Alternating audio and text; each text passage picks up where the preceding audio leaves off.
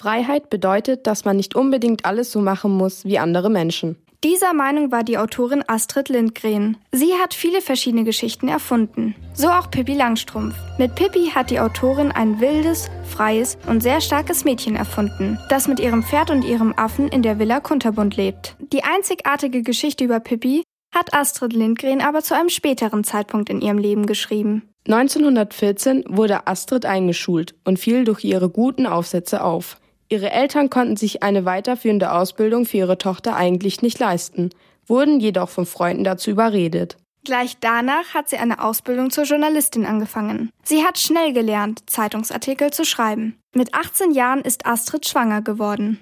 Sie zog nach Stockholm und bekam ihren Sohn Lars heimlich in der dänischen Hauptstadt Kopenhagen, denn dort wurden Geburten nicht gemeldet. Astrid gab ihr Kind vorerst in eine Pflegefamilie. Sie selbst ging zurück nach Stockholm, wo sie zunächst in der schwedischen Buchhandelszentrale arbeitete. 1930 heiratete sie ihren Kollegen Sture Lindgren. 1934 wurde Tochter Karin geboren. Weil Astrid sich eines Tages den Fuß gebrochen hat, hatte sie sehr viel freie Zeit. Aus Langeweile hat sie die Geschichte über Pippi Langstrumpf geschrieben. In ihrem privaten Leben hat sie sich für gewaltfreie Erziehung, die Umwelt und den Tierschutz eingesetzt. Hartnäckig prangerte sie Missstände in der Massentierhaltung an. Zu ihrem 80. Geburtstag wurde ein neues Tierschutzgesetz namens Lex Lindgren erlassen. Es gesteht Kühen das Recht auf eine Wiese und Schweinen das Recht auf frisches Stroh zu. Sie hat den alternativen Nobelpreis erhalten und wurde 1999 zur Schwedin des Jahrhunderts gekürt. Ich stehe immer auf der Seite der Kinder.